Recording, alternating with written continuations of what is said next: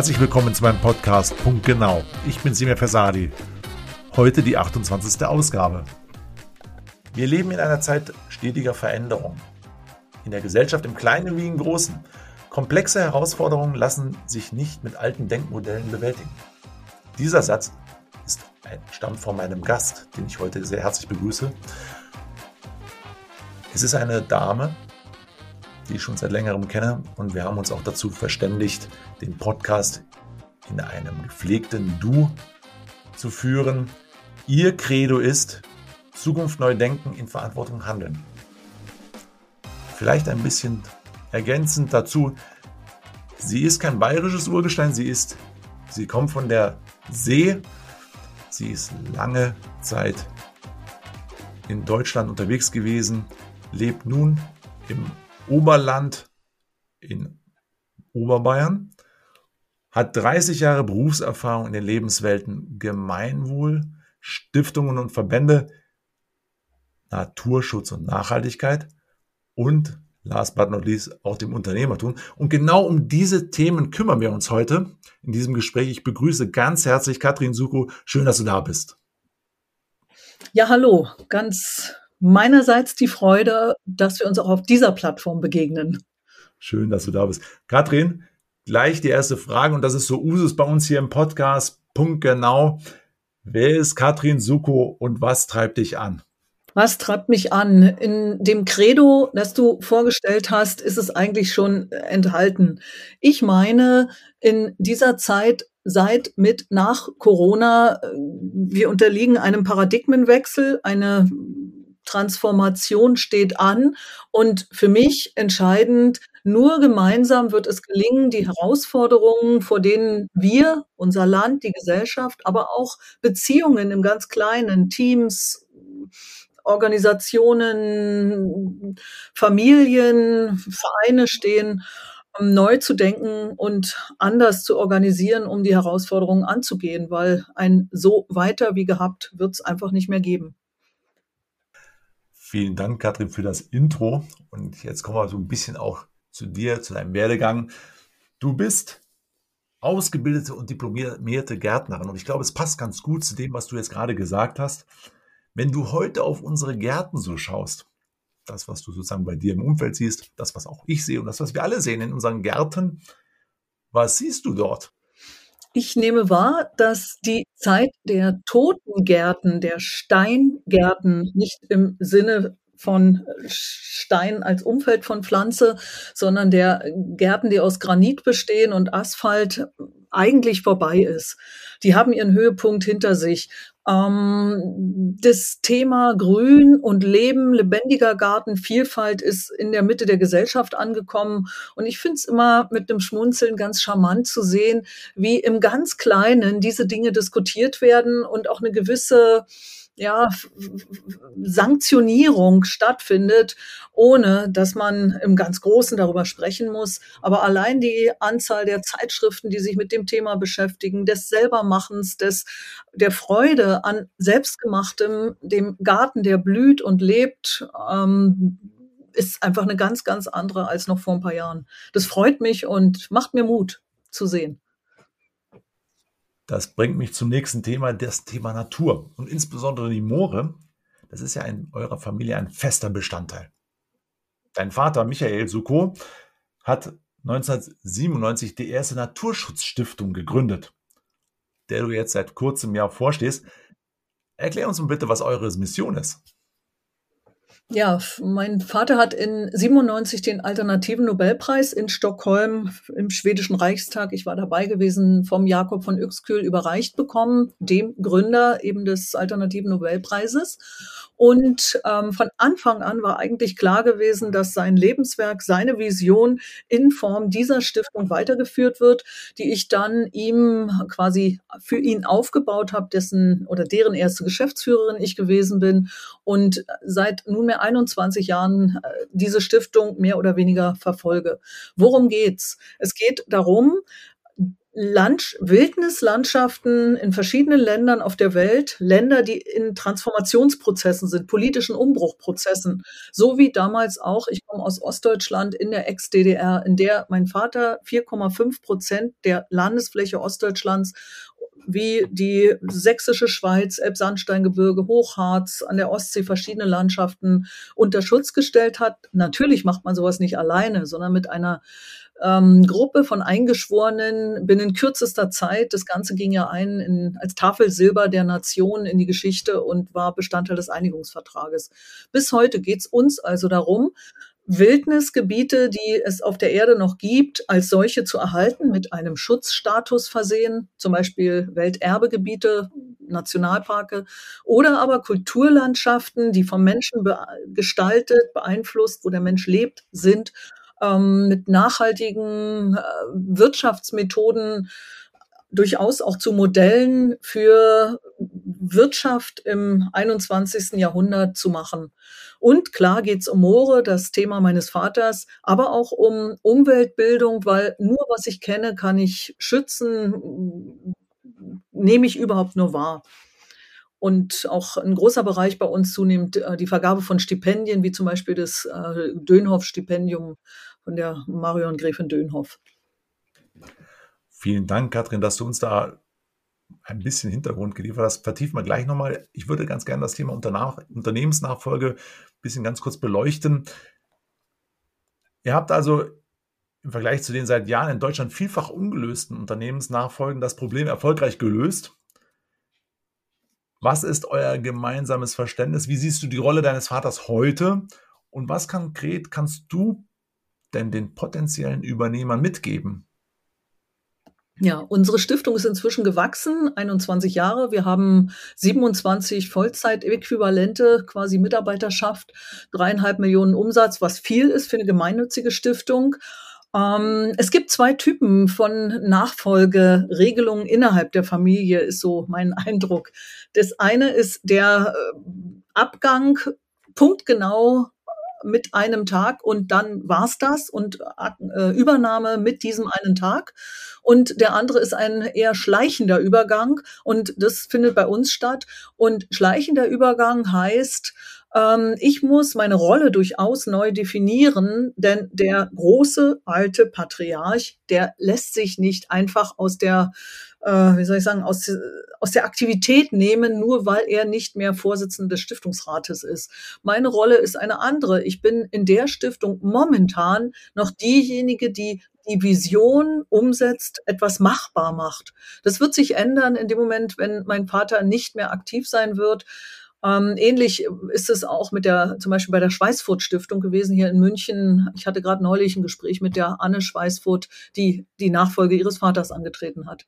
Starke Persönlichkeiten und da gilt es dann auch arbeitsteilig seinen Weg zu finden. Das heißt, es braucht Allianzen im Innen und im Außen, manchmal auch ganz neue Allianzen. Das sind wirklich inspirierende und auch wertige Anregungen für das Thema Unternehmenserfolge. Wollen wir gar nicht vertiefen, weil heute geht es um ganz, ganz viele andere Themen. Du bist also in einem, in diesem Teil deines Lebens Tochter, Nachfolgerin, Managerin und Umsetzerin. In Bezug auf die Stiftung, welche Idee treibt dich an, in dieser doch sehr von Rendite geprägten Welt auch einen Sinn für das grüne Leben zu entwickeln? Was ist so deine Kraft, mit der du das Ganze voran entwickelst? Mhm. Ja, ich habe ja in meinem Leben verschiedene Berufslebenswelten erleben dürfen und ich meine, dass heute äh, wir ohne dieses Grüne, sprich Nachhaltige, das Soziale, das Ökonomische und Ökologische äh, im Kopf zu haben bei all unseren Entscheidungen, einfach gar kein Management, kein Leben mehr möglich ist. Und das ist, also treibt mich an, dieser Verantwortung auch gerecht zu werden, weil ich einfach glaube, dass die, dass wir, dass die oder unser Handeln eine globale Betrachtung braucht, eine, die von Verantwortungsbewusstsein geprägt ist. Ähm, jetzt kann man sagen, die fetten Jahre sind vorbei. Ich glaube, dass es darum geht, ähm, eine neue Sinnhaftigkeit, einen neuen Luxus, einen anderen Luxus zu finden, zu definieren, zu zelebrieren, ähm, als er denn noch vor 10, 20 Jahren in, unter ganz anderen wirtschaftlichen Rahmenbedingungen möglich war. Und das ist nicht eine Kann-Entscheidung von uns. Ähm, da würde ich wirklich mal mit den Worten der noch Kanzlerin arbeiten. Das ist echt alternativlos. Da müssen wir uns was einfallen lassen. Das sehe ich auch so, Kathrin, dass wir vor einem Jahrzehnt stehen, wo also Sinn und Zweck unseres Daseins neu definiert wird. Das Zusammenspiel zwischen Natur und Mensch, Natur und Unternehmen wird neu geordnet. Ich glaube, das spüren wir alle. Kannst du uns dahingehend ein gutes Beispiel mitgeben, wie diese Brücke aussehen kann? Ja, ich habe in den unterschiedlichen Kontexten, in denen ich gearbeitet habe, äh, wirklich starke Feindbilder erleben müssen. Und Feindbilder verbinden ja, wie wir alle wissen. Und ähm, Beispiel der Kampf, ich sag's mal so, der, der grünen Bewegung gegen zum Beispiel die sogenannte Agrarlobby. Oder aber die eine eher konservative Unternehmerschaft, deren Feindbilder in Bezug auf zum Beispiel die Fridays for Future Bewegung. Ähm, ich meine, es ist endgültig und allerhöchste Zeit, nicht mehr in Feindbildern zu denken, nicht mehr Partikularinteressen zu vertreten, sondern nach dem Gemeinsamen zu suchen und da Beispiele zu entwickeln, voranzugehen. Und das ist mir schon jetzt in meiner Stiftungsführungsarbeit ähm, als Stiftungsratsvorsitzende seit Anfang des Jahres auch formal äh, wichtig. Ähm, wir haben zum Beispiel mit der Michael Otto Stiftung und auch der Michael Otto Group als Michael Suko Stiftung gemeinsam mit dem GMC, dem Greifswald Moorzentrum, dem weltweit führenden Kompetenzzentrum Thema Moore, eine Kooperation entwickelt, die in die Öffentlichkeit geht. Ähm, da geht es darum, trockene Landschaften wieder zu vernässen, ehemalige Moorstandorte und ähm, das Zauberwort heißt Paludikultur. Palustris ist das Moor, also der Sumpf, ähm, praktisch äh, Schilfpflanzen, äh, Sumpfpflanzen wieder anzubauen und diese äh, diese zu Verpackungsmaterial zu machen und damit durchaus, ich sag mal, die Zellulose getriebene Verpackungsindustrie zu revolutionieren und ähm, eine ganz neue Ära einzuleiten. Ähm, das tun nicht die DAX-Konzerne aus Erfahrung, das tun die Familienunternehmer. Und uns verbindet mit Michael Otto, mein Vater Michael Otto, eine Freundschaft seit nunmehr 25 Jahren. Mein Bild der Haudegen der deutschen Wirtschaft, ein wirklich ja, renommierter, ausgewiesener, erfahrener Familienunternehmer und ein ja, großer des deutschen Naturschutzes, Michael Suko. Diese beiden Michaels im hohen Alter reichen einander, es ist ein pathetisches Bild, ähm, die Hand äh, im Schulterschluss zu sagen, hey, wir müssen zusammen was auf die Beine stellen, was wuppen. Und das, was die beiden können, können regional so viel verschiedene kleine Unternehmen, kleinen Mittelständler tun, können Vereine tun, auf kleine Unternehmen zugehen in ihrer Region, in der Kommune. Und ich glaube daran, ähm, das hat was sehr Modellhaftes, kann einfach Schule machen. Und ähm, sowas brauchen wir an ganz, ganz vielen Orten, im Kleinen und im Großen. Ja, vielen Dank, Katrin. Da hast du auch den kleinen regionalen Unternehmen einen Impuls gegeben, wirklich auch etwas zu tun, nicht nur einmal im Monat ein Ramadama, ja, Ramadama, also wir räumen auf, durchzuführen, sondern auch wirklich konkret Projekte anzugehen in der Region. Dein Leben scheint ja wohl gerade sehr intensiv zu sein und du nutzt diese Zeit, um auch die weiteren Dinge voranzutreiben jetzt komme ich so ein bisschen zum, zu der Unternehmerin Katrin Suko. Deine Mission ist ja scheinbar noch nicht zu Ende. Und wenn du heute als Unternehmerin im bayerischen Oberland ansässig bist, also die erste Frage, die da natürlich nahe liegt, wie kommst du ins Oberland? Ja, aber vor allen Dingen wollen wir wissen, was treibt dich dort um? Ja, meine Ursprungsheimat bleibt immer Mecklenburg-Vorpommern, die Heimat meiner Jugend, Kindheit, Studium, äh, Elternzeit. Ich habe zwei erwachsene Kinder, mir auch wichtig zu sagen, immer wieder. ähm, ist Berlin, der Berliner Raum und jetzt meine Wahlheimat, hm, das Oberland. Ich bin der Liebe wegen hierher gekommen und zwar der Liebe zur Landschaft. Ja. Ich bin mir treu geblieben. Ich lebe jetzt wieder in einer glazial geformten Landschaft, Würmeiszeit, auf einer Endmoräne und bin aufgewachsen in der Endmoränenlandschaft Nordostbrandenburgs. Also Kindheitsmuster, die mich geprägt haben und das Ganze natürlich getoppt um die Skyline der Alpen und die mir so lieb gewordene Lebensart, die ich mit meiner Sozialisation als, ich sag mal, Ostfrau, die Identität, diese Liebe zu Heimat, der Stolz auf Gewachsenes, Traditionspflege, damit bin ich nicht aufgewachsen. Und das ist für mich was ganz Wertvolles, was ich mit, ähm, ja, mit, mit einer großen Hochachtung ansehe und ähm, mich viel mit der Landschaft beschäftige. Ich fühle mich pudelwohl hier, würde ich sagen, als Berlinerin. Schön. Schön zu hören. Mich als äh, Wahlrosenheimer, der ja auch schon einige Zeit hier in der äh, Region lebt, fühle mich auch pudelwohl. Der Chiemgau hat auch etwas. Ich liege ein bisschen tiefer als das Oberland. Äh, nichtsdestotrotz schätze ich aber auch die Region dort oben und äh, bin auch gerne in der Nähe von Bad Tölz und dann äh, weiß man also auch, wie schön es denn eigentlich hier bei uns in der Ecke ist. Nichtsdestotrotz, bei all dieser Umtriebigkeit, vielleicht ein bisschen was Persönliches, Katrin, wie schaffst du denn eigentlich es, das, also schaffst du denn eigentlich das Spannungsfeld zwischen Stiftung und Unternehmerleben so im Balance halten? Was braucht es dazu? Welche Eigenschaften gibst du den Unternehmern, den Menschen vielleicht mit? Wie regelst du diesen Alltag in dieser Balance zwischen den Regionen, zwischen diesen Welten? etwas, lass uns ein bisschen hinter deine Kulissen gucken und ein bisschen Einsicht gewähren, wie du den Tag so organisierst. Mm, ich bewege mich ja quasi zwischen Staffelsee und Ostsee auf der Achse hin und her. Ähm, es sind in der Tat Welten. Und was mir sehr, sehr wichtig ist, ähm, viele, die mich ich sag mal so im Außen kennen, äh, sagen immer, die ist immer nur auf der Überholspur unterwegs. Ähm, man darf sich nur nicht erwischen lassen. By the way. also auf, auf Überholspur oder Kerze, die an zwei Enden brennt.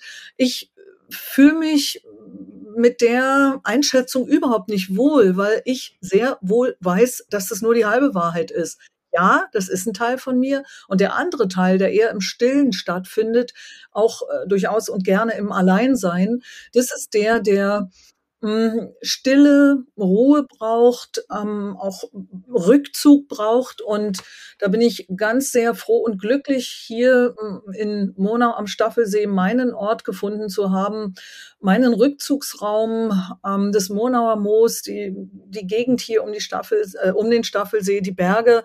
Ich konnte anknüpfen an eine, eine Tradition, die ich als Kind, wir waren ewig viel irgendwo draußen in der Landschaft, in den Mooren ähm, gewesen. Ich habe frühzeitig gelernt, in einem Moor mich zu bewegen, von Bult zu Bult zu springen, um nicht unterzugehen. Und ähm, das sind Tugenden, die durchaus hier von Wert sind, weil Bergsteigen, Bergwandern ist so richtig mein ganz großes Hobby geworden. Und da kann man ganz, ganz, ent, ja, sehr äh, sich erden, wieder hm, Bodenhaftung kriegen, still und ruhig werden auch Naturbeobachtung zählt für mich ganz, ganz sehr dazu. Und ähm, das, das ist eine, eine Seite, die, die ganz notwendig ist. Ähm, viele, wir alle beschäftigen uns mit dem Thema Resilienz in dieser Zeit. Ähm, eine gewisse innere Ruhe und Zuversicht das Nötige zu tun, die Tools, eine Handwerksbox, die erarbeite ich mir, die kriegt man nicht geschenkt, die mir hilft, auch in schwierigen Situationen. Und auch die gibt es natürlich in meinem Leben, in Umbruchssituationen klarzukommen, ist etwas, so meine ganz persönliche Toolbox oder nennen wir es einen Hebammenkoffer, ähm, den braucht's schon, um ja dann das anzuwenden, mit den Menschen ins Gespräch zu gehen, die Techniken rauszuholen oder zu zählen, auch Meditationen neuerdings in meinem Leben, die es früher eher nicht so gab. ähm, gesundes, gutes Essen, sich Zeit nehmen, all das, was jeder von uns allen weiß, ist für mich schon ganz, ganz wichtig. Ohne dem geht's nicht, weil das sind Kraftquellen. Und Naturerlebnis, Naturbeobachtung, Stille. Vielen, vielen Dank. Ich glaube, da ist heute ganz viel drin gewesen. Katrin, schön, dass du die Zeit uns geschenkt hast, äh, zu Punkt genau zu kommen. Also, wo, was haben wir heute mitgenommen? Was nehmen wir auch mit? Und was nehme ich auch persönlich mit? Ich glaube, das Regionale kriegt ein ganz neue, eine ganz neue Bedeutung, die Verbundenheit zur Natur. Für die Unternehmer bedeutet die regionalen Unternehmer nicht nur ihrer sozialen Verantwortung, sondern auch der Naturverantwortung, der Verantwortung für die Natur nachzukommen, sich Ideen zu entwickeln, wie der Natur und wie dem Umfeld geholfen werden kann. Nicht nur vieles als selbstverständlich mitnehmen. Als Mensch nehmen wir mit, es braucht ein bisschen Zuversicht, mitunter auch eine gewisse Gelassenheit und eine Toolbox, die vorher jeder sich mit entsprechendem Handwerkszeug bestückt, damit es dann auch in Unbruchsituationen gut verläuft. Und last but not least nehme ich mit, ein gewisses Risiko beim Durchschreiten eines Moores in Begleitung von Katrin Soko wird reduziert, weil sie genau weiß, wo sie hintreten muss. Das war ein sehr schönes Bild, Katrin. Vielen Dank, dass du da warst und nochmal vielen Dank für deine ganzen Inhalte, die du heute uns und der Zuhörerschaft geliefert hast. Vielen Dank.